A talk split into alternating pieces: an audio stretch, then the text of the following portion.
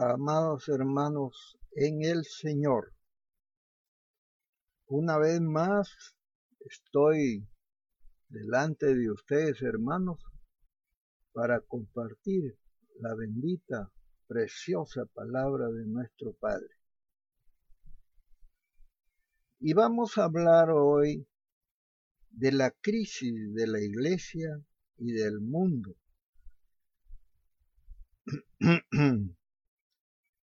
En realidad, creo que la obra del hombre ahora, en este momento, está siendo cuestionada por el cielo. O sea, Dios se cansó de ser mal representado. Hace ya bastante tiempo había hecho un comentario sobre este asunto en el 2015. Pero el año pasado el Señor me llevó a, a, predicar sobre este asunto todo un año. Creo que el Señor me había hecho entender. Hoy es el tiempo para un remanente. Un remanente santo y voy a sacudir la falsa gracia. Y ahora es el tiempo de los que han sido olvidados, de los fracasados, de los despreciados, y Dios llamará a los que conforme a su propósito son llamados. Él dice, yo tomaré lo que es del enemigo y saciaré a los que tienen hambre y sed de justicia, porque ellos serán saciados. También el Señor Jesús, cuando ya partía a su Padre, dijo de esta manera, ya no estoy en el mundo, mas estos están en el mundo. Y yo voy a ti, Padre Santo, a los que me has dado. Guárdalos en tu nombre para que sean uno como nosotros. Juan 17. Y voy a hablar también de las estructuras de los tabernáculos. Moisés hizo un tabernáculo para adorar al Señor.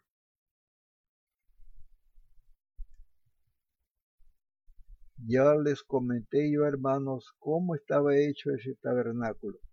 Pero ahora quiero hablar de lo que pasa en el tabernáculo. Las estructuras civiles y espirituales, especialmente las espirituales, porque todas estas estructuras de la iglesia y del mundo están ya siendo remecidas como lo había anticipado el Señor.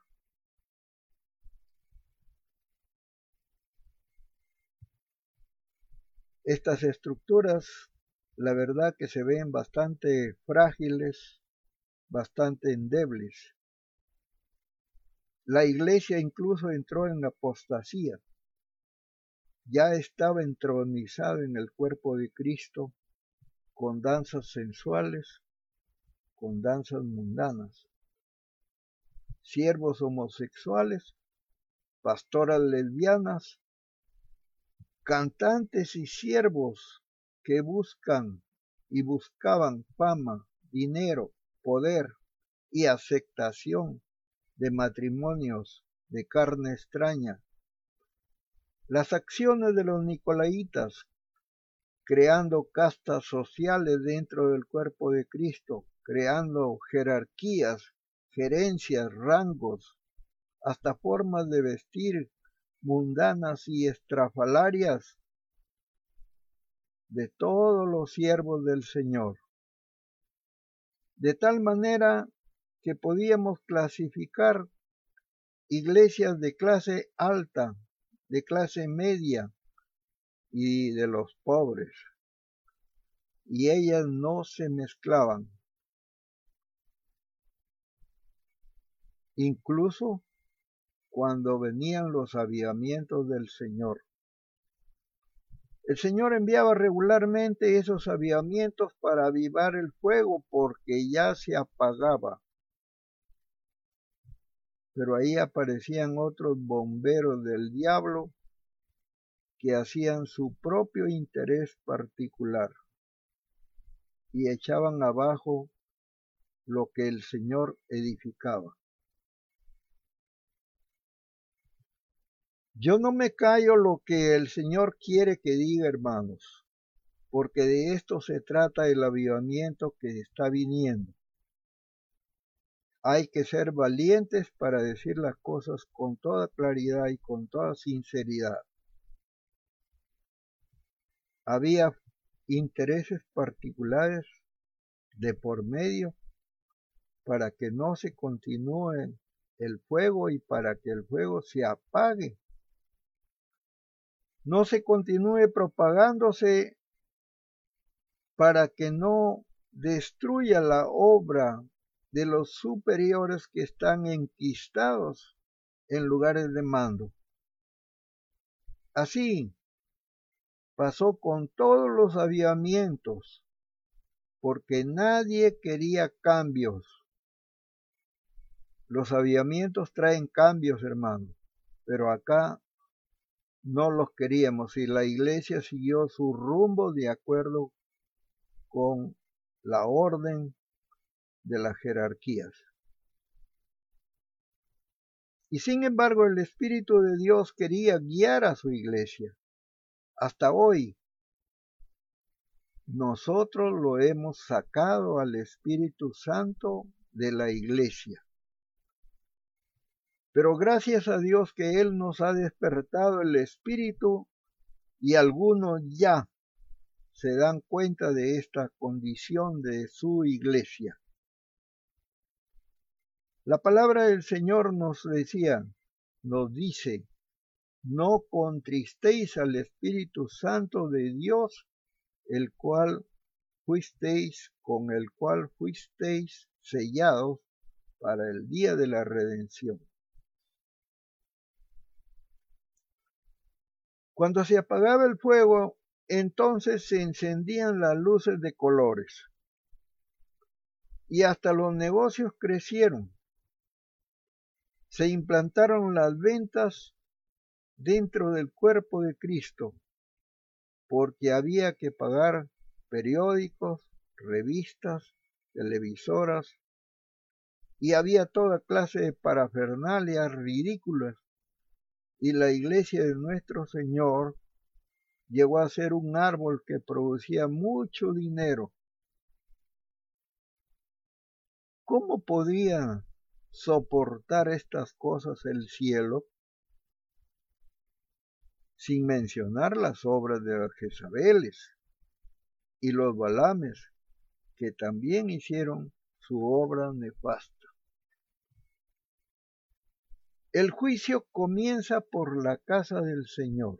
Primera de Pedro 4. Me preguntaba cómo sería el remesón, cómo remecerá el Señor las estructuras de su iglesia y las del mundo también. Personalmente yo había predicado este capítulo de Joel 2 durante más de un año y no podía imaginar cómo haría el Señor para cambiar a su iglesia.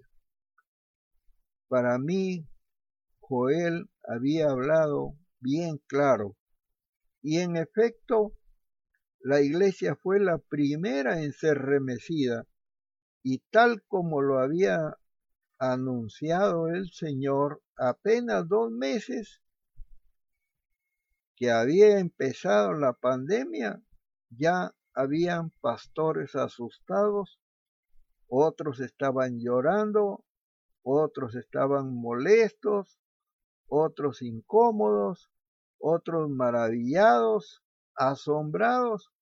Así muchos entendimos que Dios Altísimo, Señor del universo, con Él no se puede jugar. Si le decimos que lo amamos, así tiene que ser. Así debe ser. Hay que amar a este Dios tan grande que nos ha llamado a formar parte de, de, su familia. Él nos puede vomitar si andamos tibios. Él nos puede correr de su cuerpo si no hacemos las cosas como Él quiere. O no tenemos un compromiso real si somos negligentes o falsos. Trigo falso, cizaña. Los pastores de las mega iglesias temblaron, se angustiaron al ver que el dinero y las almas escasearon. Eran edificios endebles, estructuras débiles.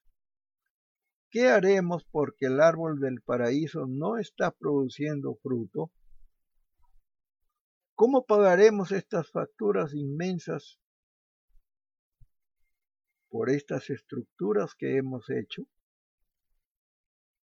Todo nuestro esfuerzo ha sido en vano y Jesús ya no nos sustenta, hemos equivocado el camino, ¿en qué hemos fallado?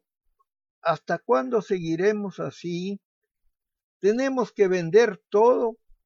¿Y a dónde iremos? ¿A quién iremos? ¿Qué haremos después? Esa es una gran interrogante, hermanos, porque hay mucho que pensar al respecto. Mateo 7:13 dice que la puerta estrecha y el camino angosto es por donde debemos de ir, entrar. Porque se necesita sacrificio, se necesita mucho poner de nuestra parte. ¿Acaso nos hemos desviado? ¿Hemos perdido el camino? ¿Erramos el camino? ¿No seguimos el camino estrecho y no entramos por la puerta estrecha que lleva a la vida? Hemos elegido el camino ancho que lleva a la perdición. Hemos estado siguiendo ese camino ancho y entramos por esa puerta ancha del mundo. Y Dios nos está interrogando porque se cansó de nosotros. Nos está diciendo, alto, miren, deténganse, ese no es el camino. Cambien de rumbo, cambien de actitud, asuman su compromiso. Todas las autoridades son puestas por Dios, dice la palabra del Señor. Todos debemos someternos a las autoridades porque no hay autoridad que no venga de Dios. Y las autoridades que hayan sido establecidas por Dios. Por lo tanto, aquel que se opone a la autoridad, en realidad se opone a lo que está establecido por Dios. Y los que se oponen acarrean condenación sobre ellos mismos, porque los gobernantes no están para infundir temor a los que hacen lo bueno, sino a los que hacen lo malo.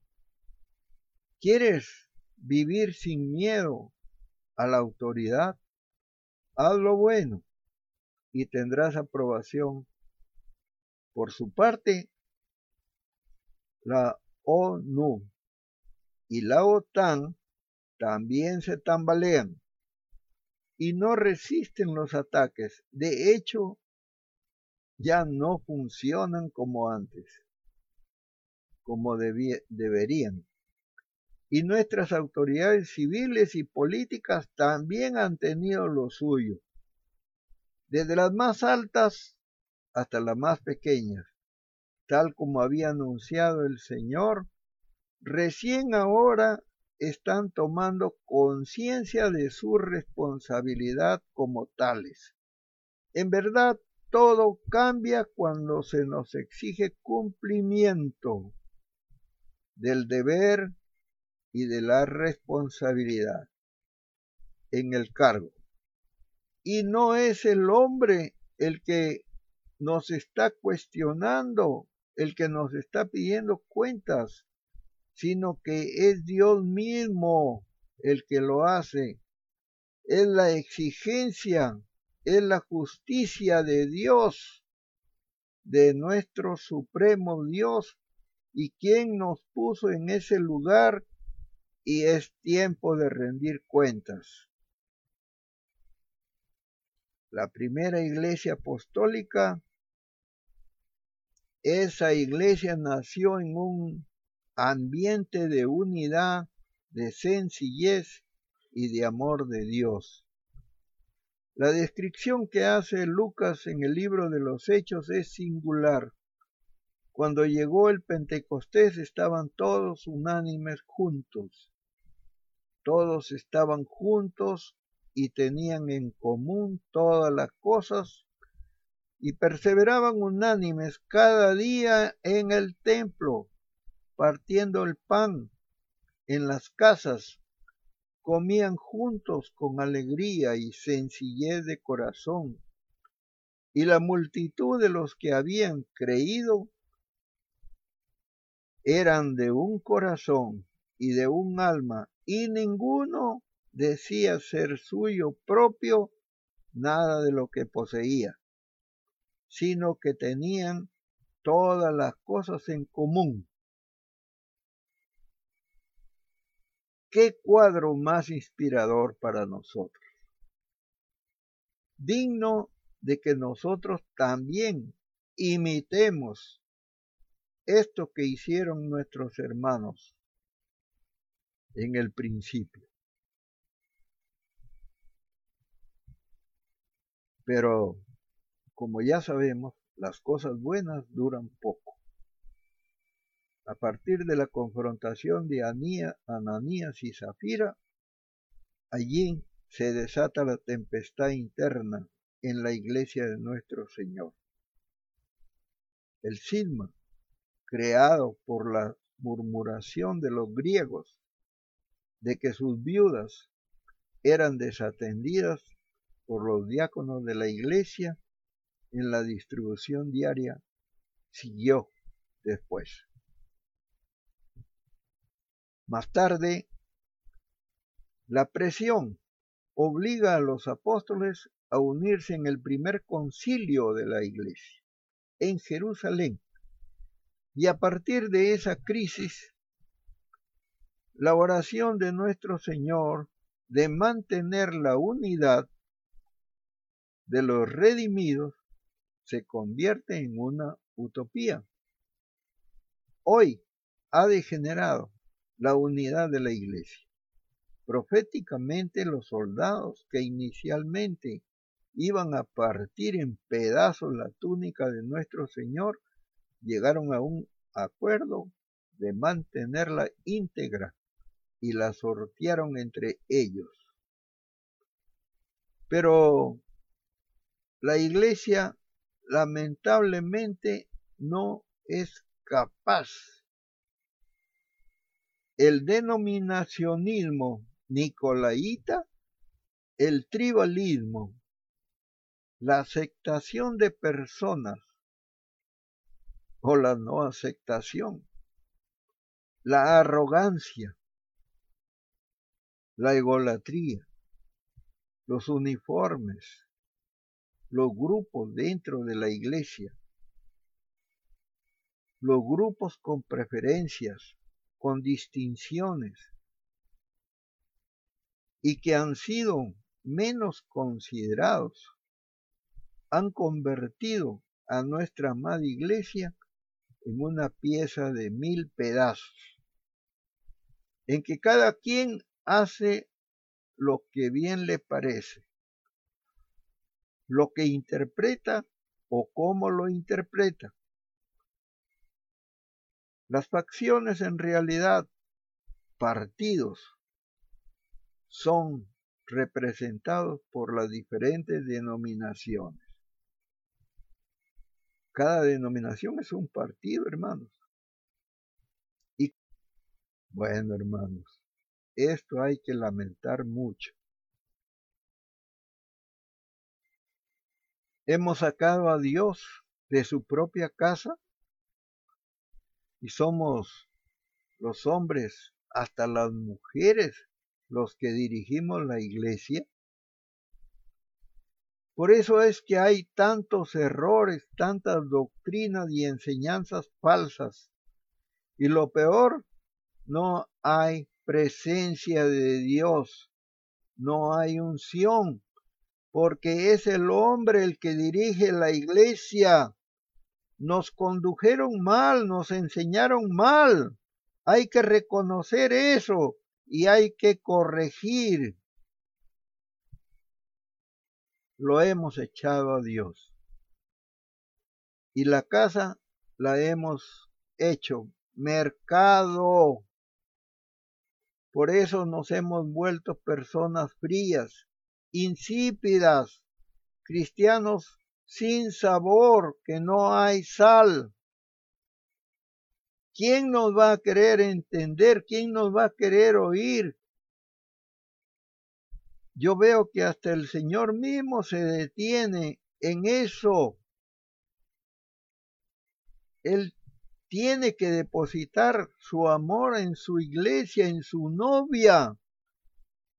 ¿Cómo se va a vestir la novia si no hay amor? Por el novio. No nos acercamos, al contrario, nos vamos de la iglesia, nos tardamos. La misión que tenía la iglesia de salvar al mundo ha sido absorbida. ¿Por qué? ¿Por la burocracia? ¿Por los estudios académicos? ¿Por los estudios programáticos? Estos estudios obedecen a cada grupo en particular. No hay unidad. La unidad tiene que ser monolítica, cerrada, subjetiva, que no deje espacio para la diversidad y la libertad de pensamiento de cada creyente. Pero hoy cada grupo exige su propio compromiso, porque en realidad es un partido exige fidelidad a ese grupo, a ese partido, exige sumisión a los fieles, prohibiéndoles mantener comunión con otros hermanos de otras iglesias. A ellos, a los propios les exigen para que no se mezclen con los demás hermanos y hasta nosotros mismos también caemos en esos mismos conceptos debido a las diferentes doctrinas y mezclas de creencias obsoletas que son una montaña de doctrinas increíbles, según se piensa, para evitar caer en legalismos por falta de visión. Hechos 2.38 arrepentíos y bautizaos cada uno de vosotros en el nombre de Jesucristo para perdón de los pecados. Y recibiréis el don del Espíritu Santo, porque para vosotros es la promesa, y para vuestros hijos, y para todos los que están lejos, para cuantos el Señor nuestro Dios llame. Con otras muchas palabras justificaba y los exhortaba, diciendo, sed salvos de esta perversa generación.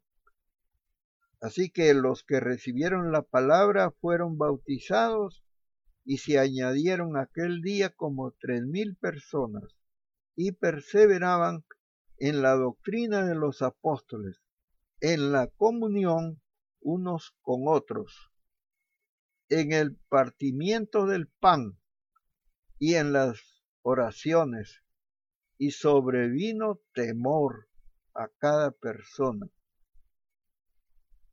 Requisito indispensable según se ve, ¿no? Y muchas maravillas y señales eran hechas por los apóstoles. Todos los que habían creído estaban juntos y tenían en común todas las cosas y vendían sus propiedades y sus bienes y los repartían a todos según la necesidad de cada uno y perseveraban unánimes cada día en el templo y partiendo el pan en las casas, comían juntos con alegría y sencillez de corazón, alabando a Dios y teniendo favor con todo el pueblo. Y el Señor añadía cada día a la iglesia a los que habían de ser salvos.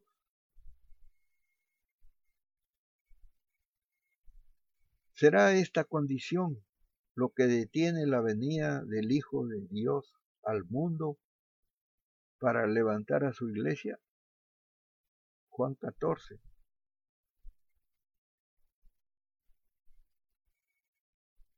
No, no lo es.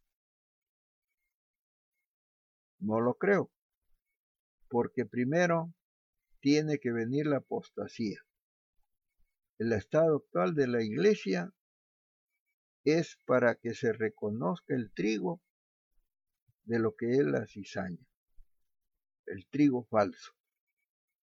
Y el Señor enviará su lluvia tardía Zacarías 10. Y Dios tendrá su remanente santo. Por eso les digo, hermanos, es tiempo del remanente, ahora.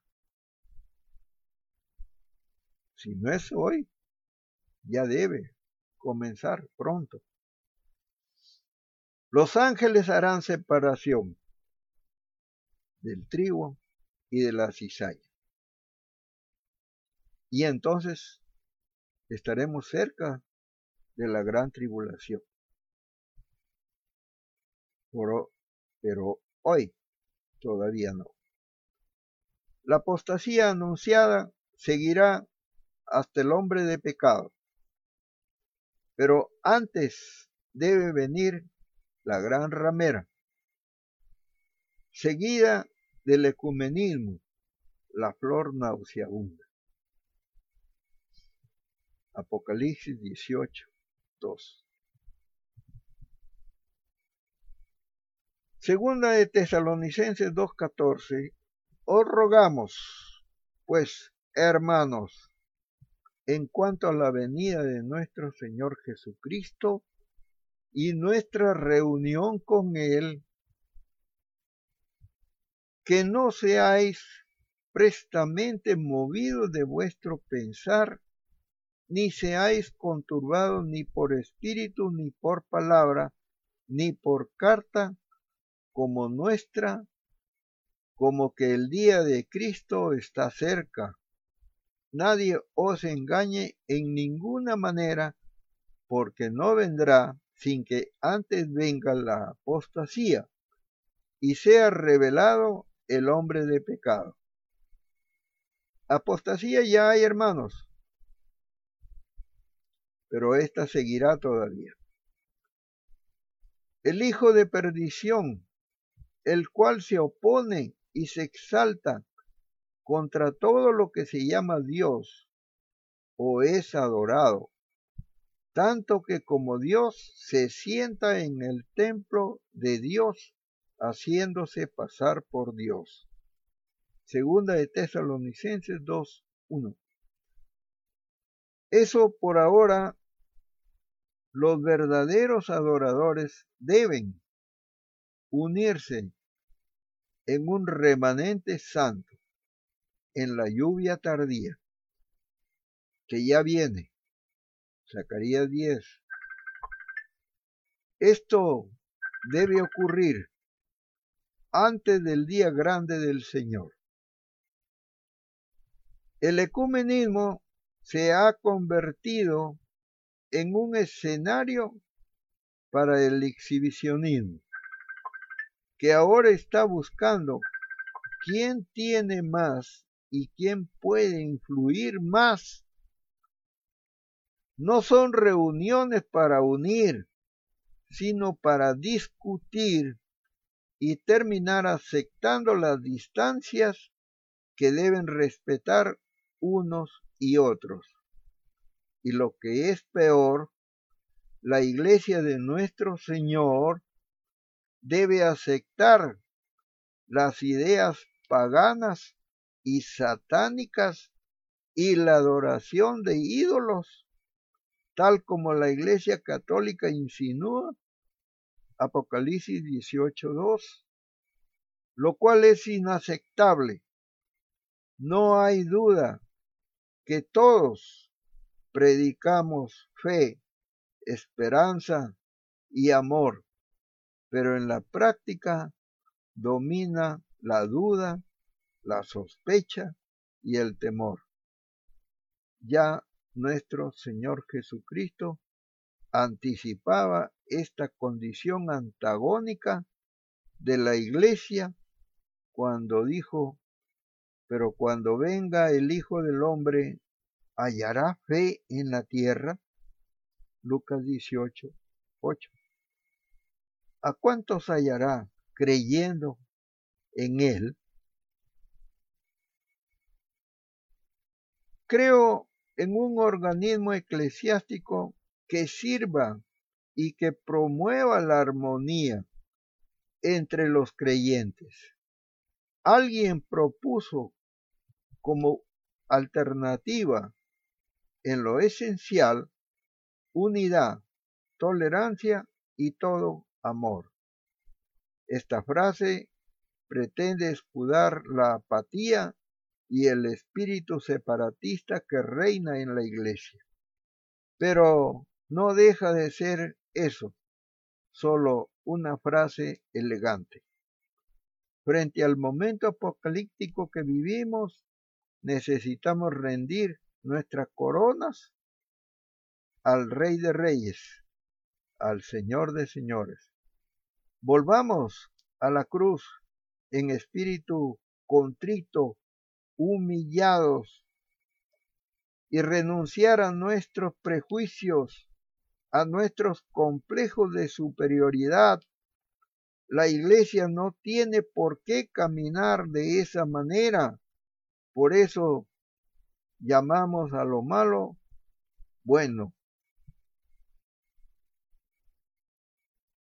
y a lo bueno malo. Por eso lo echaron al diablo del cielo. Por eso fue. Tenemos que renunciar a nuestro orgullo y derribar los muros de separación, volviéndonos a aquel que en la cruz hizo de ambos pueblos uno solo, poniendo en práctica la admonición del apóstol Pablo solícitos en guardar la unidad del Espíritu en el vínculo de la paz. Un cuerpo y un espíritu, como fuisteis también llamados en una misma esperanza de nuestra vocación. Un Señor, una fe, un bautismo, un Dios y Padre de todos, el cual es sobre todos y por todos y en todos. Efesios 4. No importa la denominación, no importa el nombre de la institución, somos hijos de un mismo Padre y tenemos un solo cuerpo, un solo espíritu, una fe y un Dios.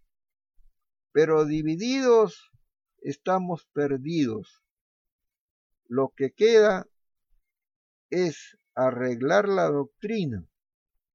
Eso sí rompe con el sentimiento de exclusividad del patrimonio del Evangelio de nuestro Señor. Un Dios para que la próxima vez cantemos, somos uno en Cristo, somos uno, y lo hagamos con una clara conciencia de nuestra obligación de amarnos los unos a los otros, considerando, como dijo el apóstol, a los demás como superiores a nosotros mismos. Hoy estoy convencido más que nunca que el día que la iglesia ponga a un lado el espíritu de los nicolaitas, Apocalipsis 2.6, verso 15,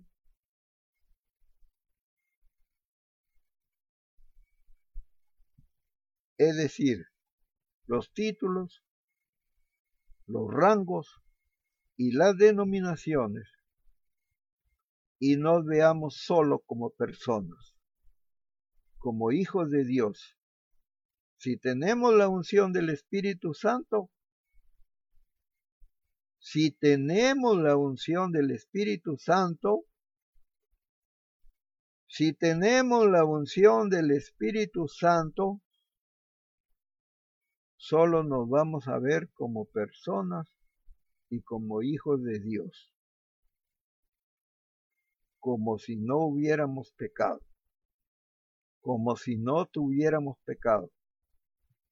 Si tenemos la unción del Espíritu Santo, entonces lo demás se puede corregir.